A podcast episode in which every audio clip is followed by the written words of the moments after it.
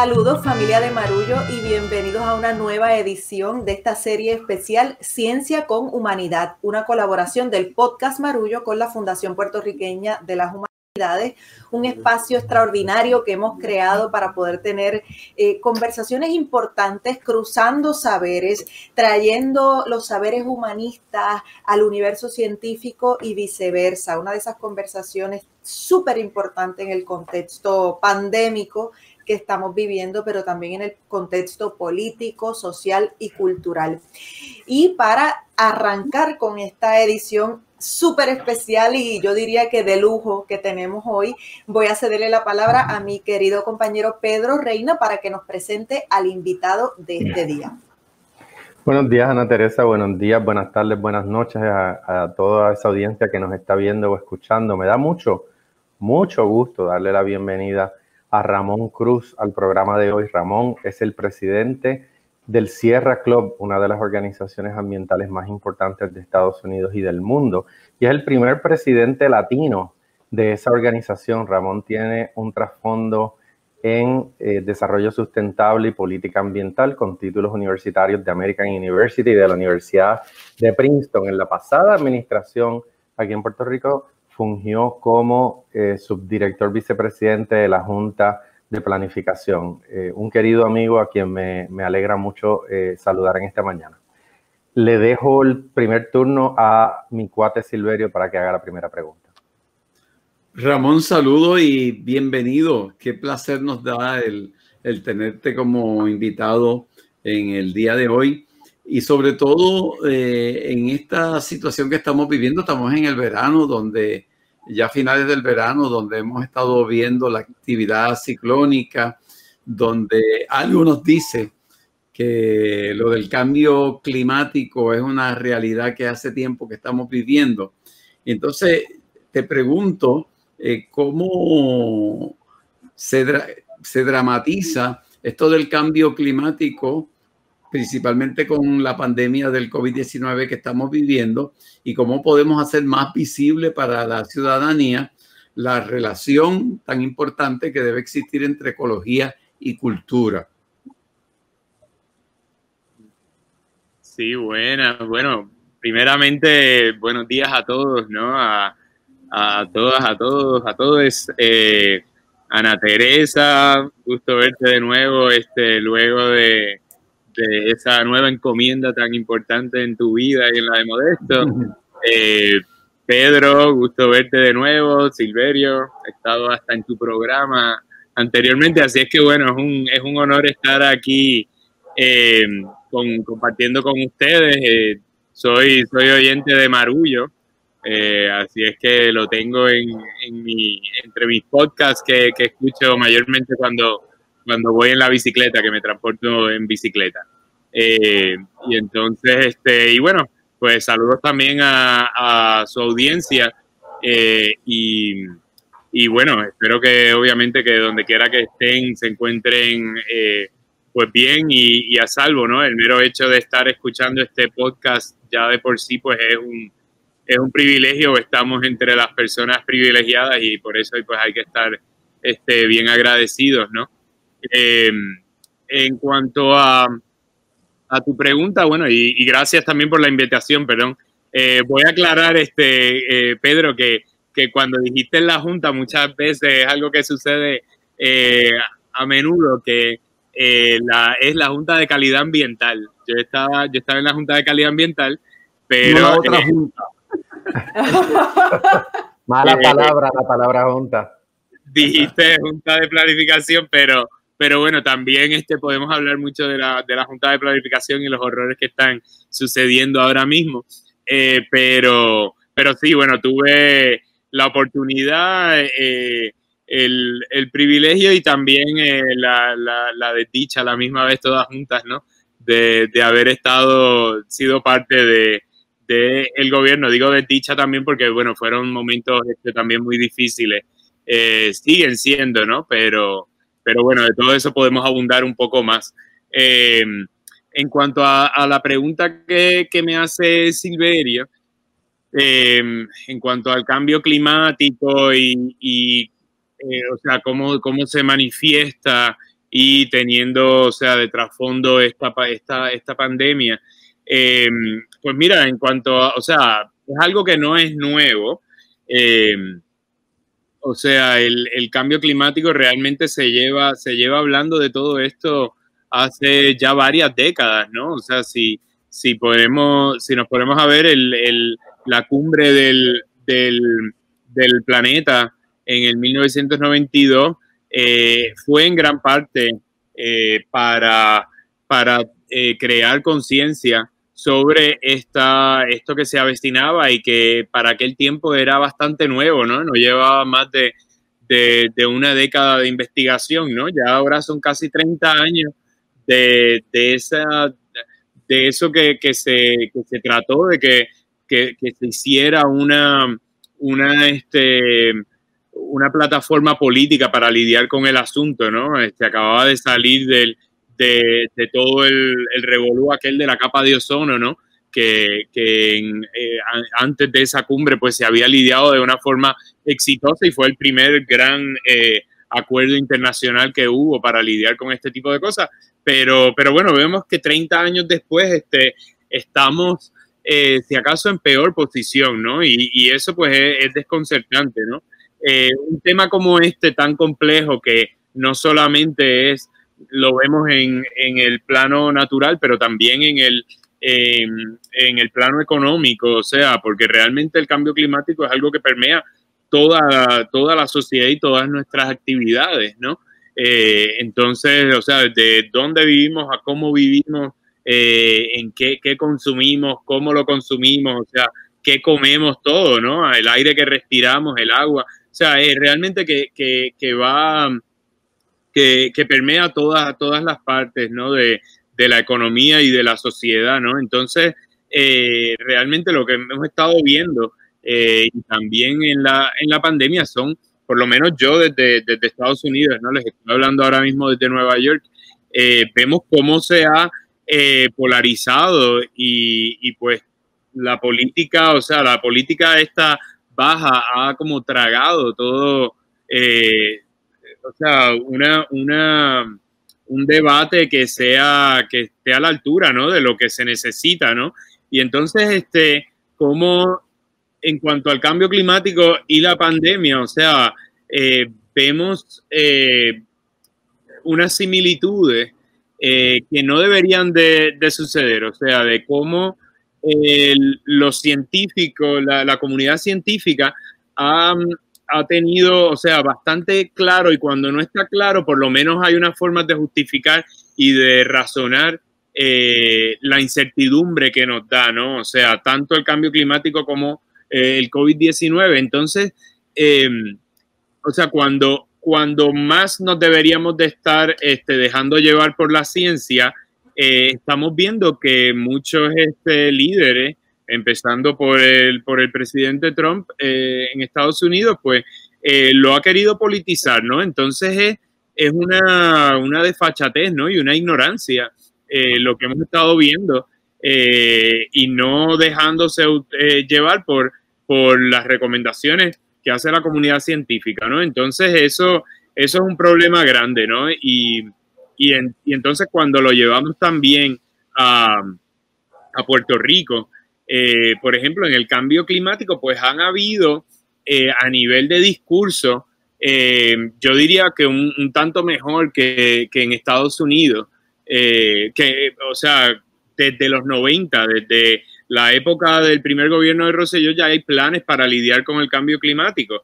Ahora, vemos, por otro lado, que en cuanto a, a las políticas públicas y a, y a, cómo el gobierno se ha movido en estos temas, pues ha dejado mucho que desear. O sea, mientras estamos diciendo, por ejemplo, en el último gobierno entonces de, de Rosselló, hijo, donde se, se hicieron unas, este, eh, se pasó unas leyes para alcanzar una, un 100% de energía renovable para el 2050 y poniéndolo eh, a la altura de lo, que, de lo que estaba pasando a nivel mundial. Vimos por otro lado que en la práctica eh, era todo lo contrario, ¿no? O sea, vemos este, mucho más de lo mismo, este, mucho chanchulleo, para, para, entonces este, traer el mal llamado gas natural o simplemente gas o gas metano, que, que, entonces este, están apostando por unas tecnologías del pasado, ¿no? O sea, están, están empeñando nuevamente la infraestructura de los próximos 30 años en combustibles fósiles cuando vemos que a nivel mundial eh, se está ya transicionando, ¿no? Eh, es lo mismo que vimos con el contrato de Luma, eh, de la, que básicamente privatiza la, la transmisión y la distribución de energía. Entonces, realmente que el gobierno de Puerto Rico no está caminando hacia el frente, está caminando hacia atrás eh, todavía tenemos este, la mayoría de, nuestro portafolio de, energía eh, es basado en combustibles fósiles y el mundo entero se está, se está, eh, está transformando, ¿no? Y Puerto Rico, pues, si seguimos como vamos, por lo menos con esta, con, con la, lo que esta administración está trayendo y lo que la Autoridad de Energía Eléctrica ha hecho en los últimos años, pues es eh, estamos caminando hacia atrás. Voy a parar ahí porque no es, me imagino que esto es una conversación y estoy haciendo un monólogo aquí, así que...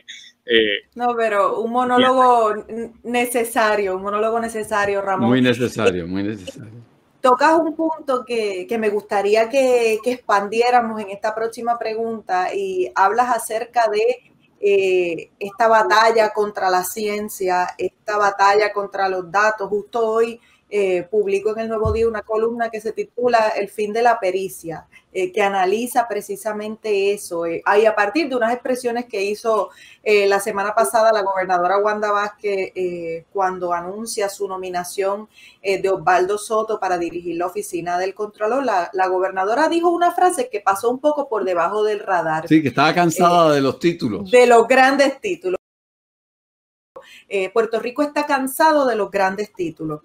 Y naturalmente eh, el impulso obvio sería eh, hablar acerca de, lo que esos títulos significan, que es ese acuerdo como sociedad de que pensamos que si atraviesas ciertas experiencias educativas, estás preparado para servirnos en X, Y, Z áreas. Pero también dentro de estos mundos y jugando a ser abogada del diablo, dentro de estos mundos, pues mucha de la distancia que siente la ciudadanía a veces con respecto a a estos mundos académicos o, profesionales o de títulos tiene que ver con los tradicionales elitismos que ha habido en estos espacios.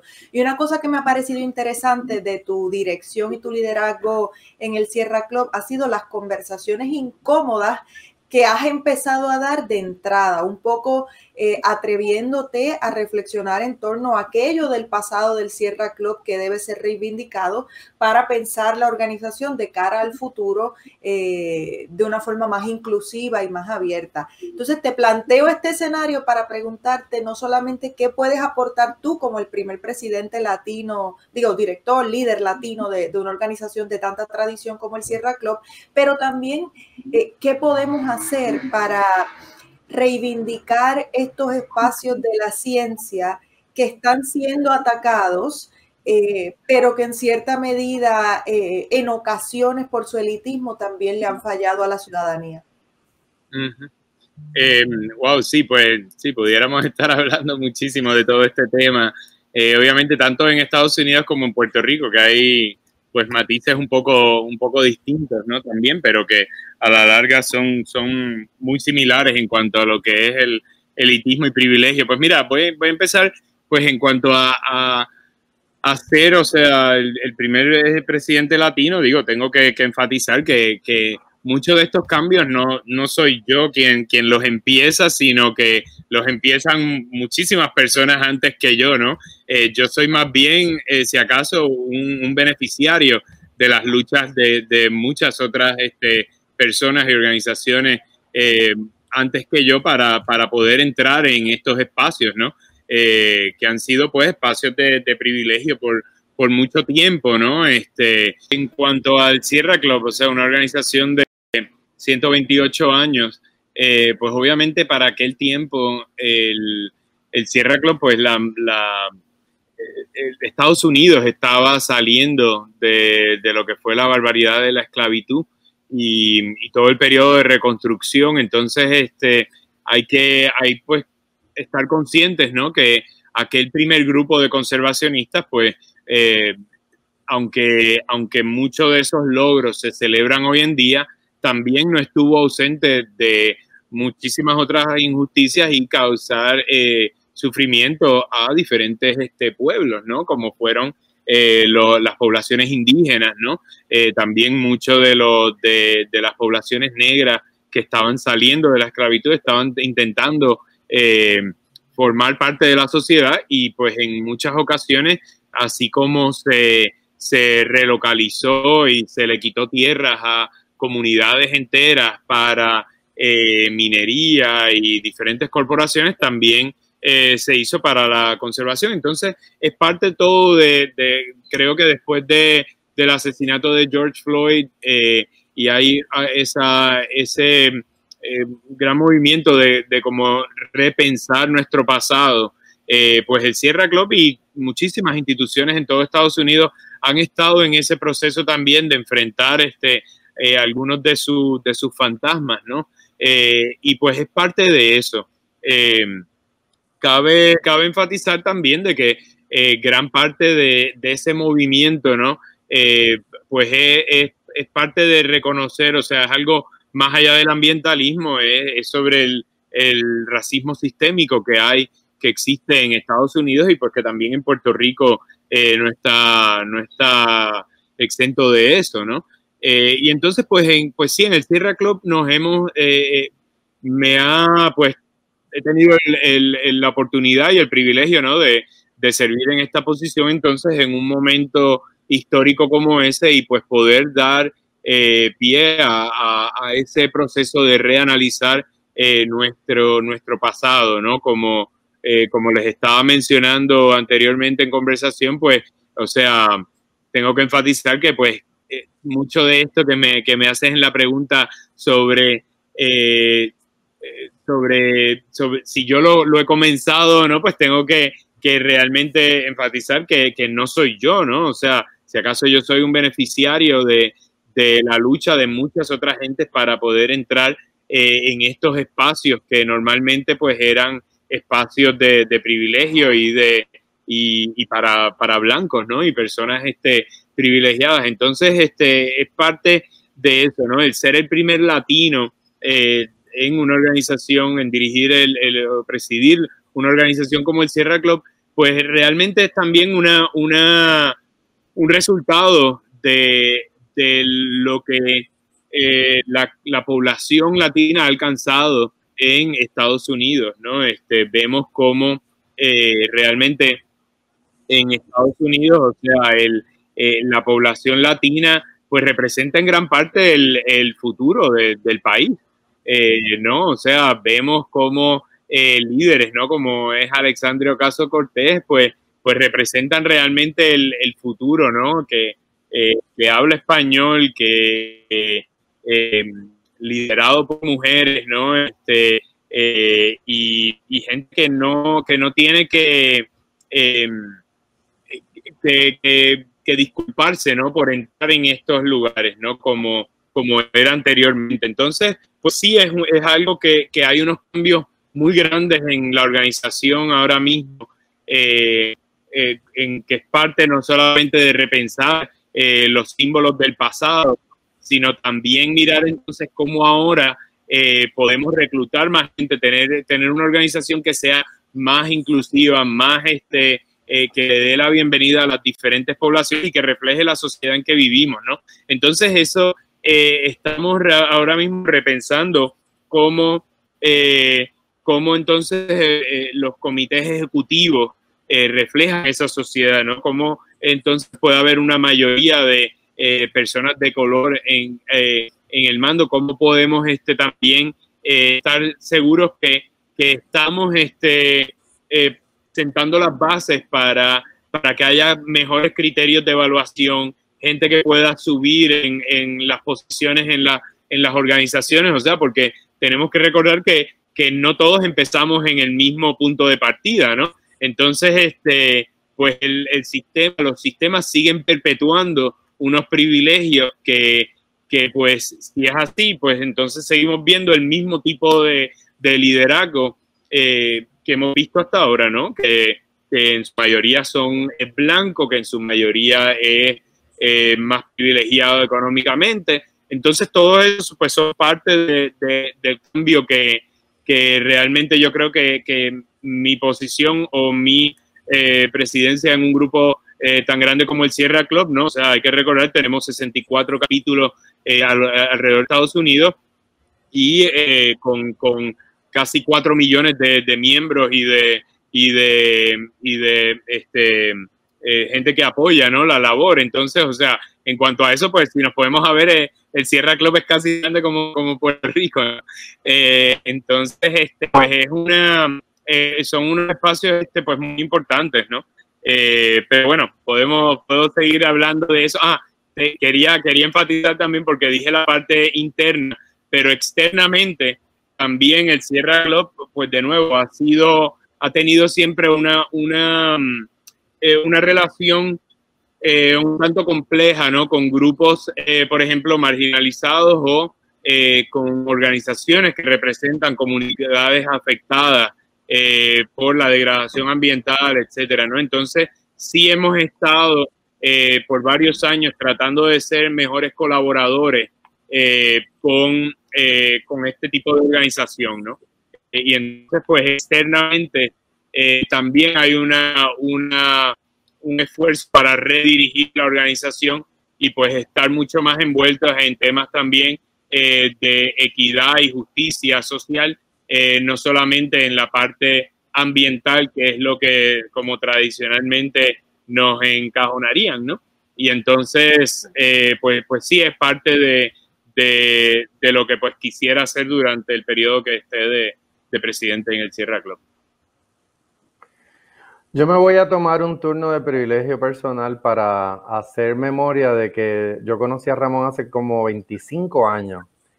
Eh, él trabajaba en esa época en el programa del estuario de la Bahía de San Juan, bajo la dirección de la querida amiga Mayra Vega Gerena, eh, profesora de la Escuela de Farmacia de la Universidad de Puerto Rico. Pero lo interesante, Ramón, es que 25 eh, años más tarde, tres personas del, personal de aquella oficina se han elevado en sus respectivos campos, ¿verdad? Te, tenemos a ti como presidente del Sierra Club, pero también me provoca recordar a Luis Jorge Rivera Herrera, que trabajaba en esa misma oficina y que ganó el premio Goldman, que es considerado como eh, el, el Nobel para, los ambientalistas eh, por su trabajo en defensa del corredor ecológico del noreste, y Carmen Guerrero, que también estaba en esa oficina y eventualmente fue secretaria de Recursos Naturales en el gobierno de Puerto Rico. Así que allí pasaban cosas buenas hace 25 años, porque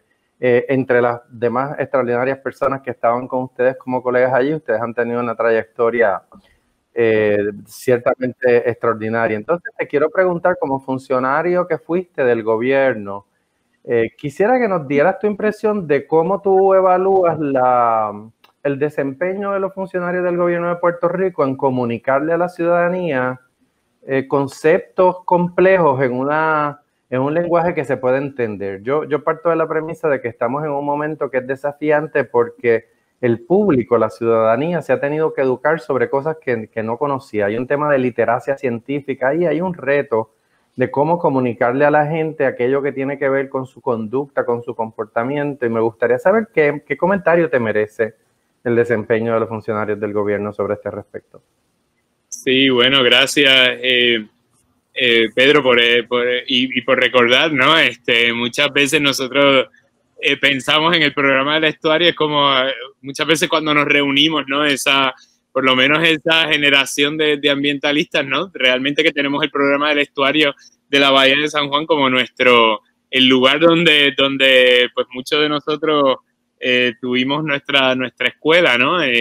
y, pues, este, pues sí, es muy, es muy interesante eso, ¿no? Tenemos las reuniones de exalumnos eh, del, programa del estuario, ¿no? Con, gente eh, muy buena que, que, has pasado por allí. Eh, y, bueno, pues, pues sí, años después, o sea, eran los tiempos también de, de, la lucha de Vieques, ¿no? Que para mí, por lo menos, me marcó muchísimo como ambientalista y, políticamente, ¿no? yo estuve entre, entre los entre aquel primer grupo que, que después de los desalojos de los campamentos de desobediencia civil, pues entraron y, pues fue el, el, primer grupo este, arrestado, ¿no? y que pues empezó un proceso legal. y pues, este, pues, pues sí, todos esos asuntos pues marcan muchos años después. Entonces pasé a la Junta de Calidad Ambiental, que es la, la agencia para aquel tiempo, ¿no? Ahora pues está, es parte del Departamento de Recursos Naturales eh, y una lástima pues que, que, no se ha definido entonces bien esa que, que pues que tiene que hacer la, la, Junta, ¿no? Que es la, el ente regulador de, de, la contaminación ambiental. Pero sí, pues interesante que entonces después pasé de, de activista arrestado a una agencia que, que pues estaba a cargo de, de la limpieza de, los terrenos en, en. Ahora, eh, hablando un poco más en, cuanto a, a la labor de, de los funcionarios públicos, eh, pues mira, en Puerto Rico es un tema complejo, ¿no? Porque eh, realmente, o sea, comunicar las complejidades y, y, formar política pública sobre, sobre un tema tan complejo como, como lo es el cambio climático, eh, pues eh, no es fácil, ¿no? Y sobre todo como se está consumiendo ahora eh, las noticias, ¿no? Que es todo tan rápido, ¿no? No hay, no hay desafortunadamente muchos espacios como este de profundizar un poco más en, en lo que es, o sea, en, en todas las diferentes este, lados que tiene, que tiene esta, esto, estos asuntos tan complejos.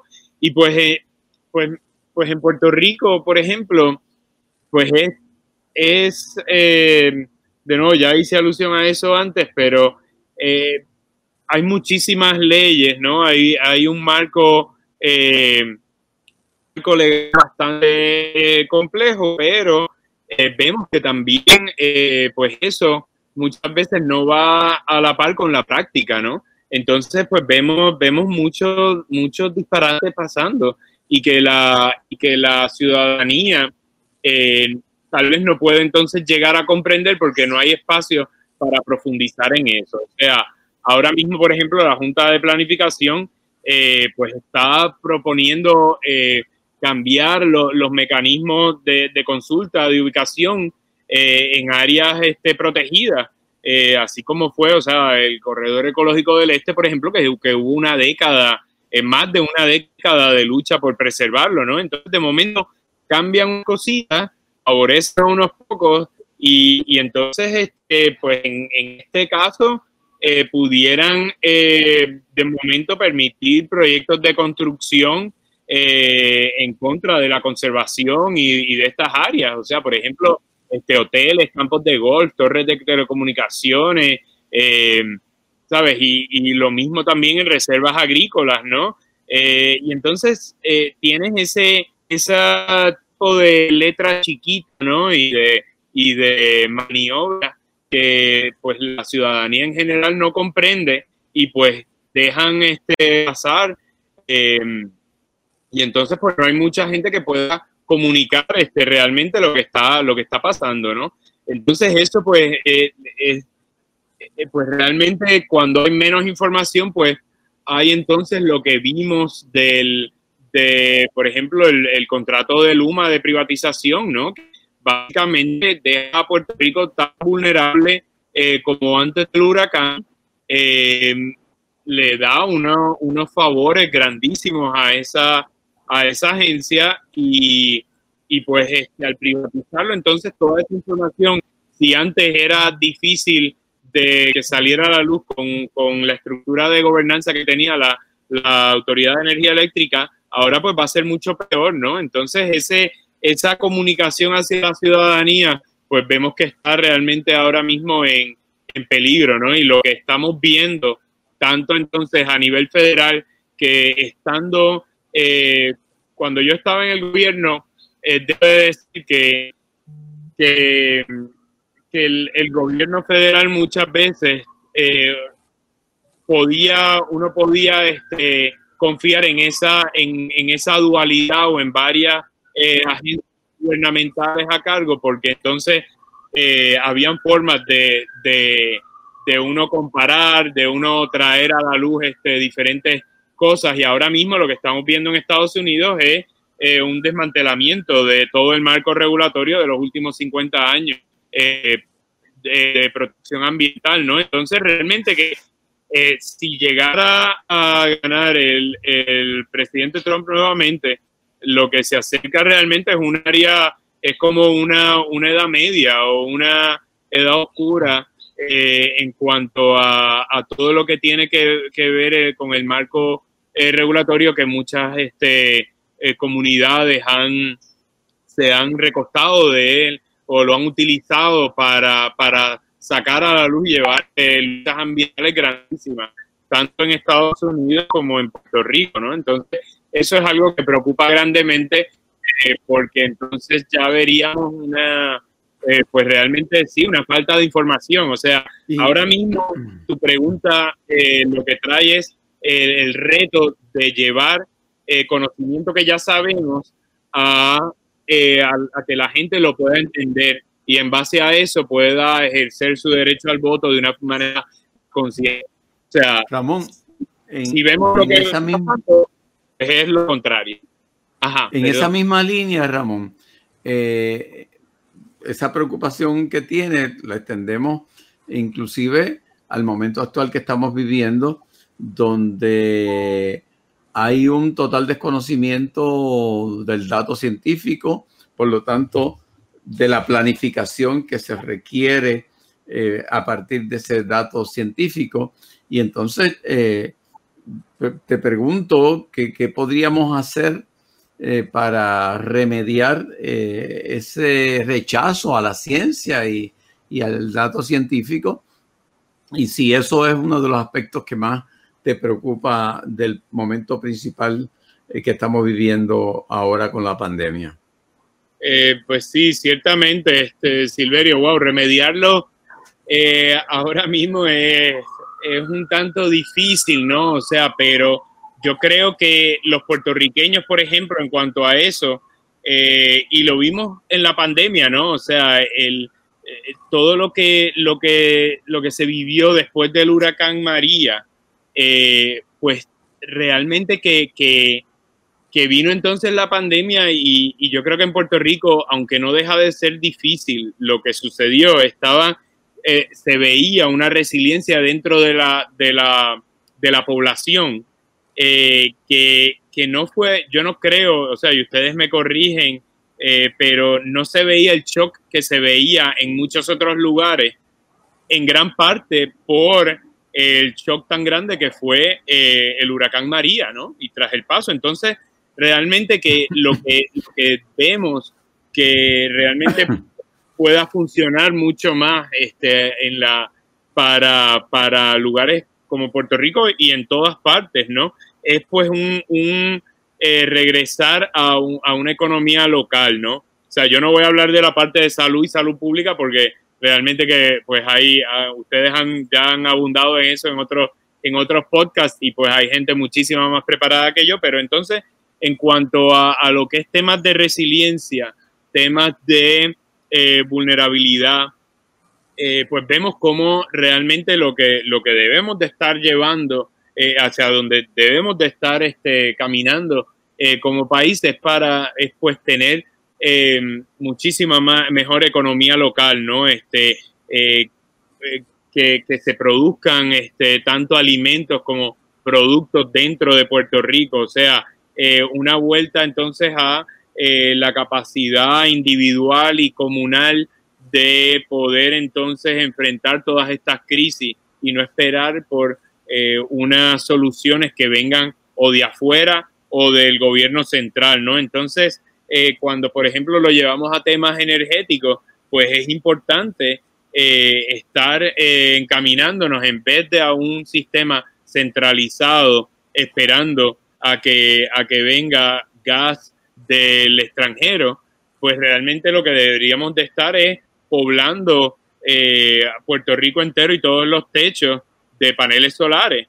y una generación distribuida con, con, una, con un backup de, de, de pequeños generadores en vez de tener, o sea, de nuevo, lo que, lo que está haciendo el gobierno ahora mismo es exactamente lo contrario y poniendo también en peligro a, eh, poblaciones, o sea, el terminal de gas licuado que están haciendo en, en Cataño, Guaynabo, o sea, en, en, el lugar más poblado en todo el Caribe, eh, pues es una aberración, o sea, y la gente debe de entender eso, ¿no? Y debe de oponerse porque realmente están poniendo en peligro eh, a, toda una población. O sea, si, si nos recordamos de lo que fue Capeco, Capeco es nada en comparación este, eh, en cuanto a la vulnerabilidad de, algo así, ¿no? Entonces, realmente que sí, lo que debemos de, estar caminando es hacia, hacia algo mucho más descentralizado, que es lo que nos va a dar la capacidad de resiliencia y de, y de en cuanto a a todos estos desastres naturales o pandémicos, este, pues entonces ponernos este, de nuevo en marcha, ¿no? Sin duda. Eh, Ramón, definitivamente eh, quisiera redondear y, terminar esta edición en ese espíritu, en esas lecciones que nos comparte y sobre todo con el orgullo de saber que uno de los nuestros está en una posición como esa, que es una posición de influencia, que es una posición eh, que nos permite estar en la mesa de las grandes conversaciones en torno a estos temas fundamentales para algo que suena como palabras mayores, pero no lo es, que es la preservación de la especie y de la vida. Eh, a veces parece que estamos siendo dramáticos cuando hablamos de estas cosas, pero son momentos dramáticos y son momentos que requieren estas palabras mayores. Así que eh, te agradecemos tu tiempo, sabemos que es limitado, te agradecemos tu entusiasmo, la pasión con la que hablas de estos temas eh, y la generosidad de compartir con nosotros en Marullo. Y a toda la gente que nos escucha, recuerde que si quiere conocer más de la Fundación Puertorriqueña de las Humanidades, puede acceder a fph.org y nosotros, Marullo, estamos en todas las plataformas podcast y como Marullo o Marullo Media en las redes sociales. Nuevamente me despido de ustedes, me despido de mis cuates amados. Esta vez me despido desde Ay Bonito. Estoy aquí en casa de mi mamá disfrutando del fresquito y de los huevos de la finca de Asomante. Así que va un abrazo enorme. Esto es Marullo serie Ciencias con Humanidad de la Fundación Puertorriqueña de las Humanidades y el podcast Marullo. Las productoras ejecutivas son Elsa Mosquera Sterenberg y Beba Rivera de Agora Cultural Architects. Gerentes de Desarrollo y Contenido, Ángela Sánchez, Ivana Paz y Maye Primera. Diseño gráfico de Lidimaria Ponte Tañón, fotografía de Javier del Valle. La música original es de Guarionex Morales Matos. Director técnico Wilton Vargas de Buenéticos Internet Studios postproducción Laura Tormos y locutora Fabiola Méndez.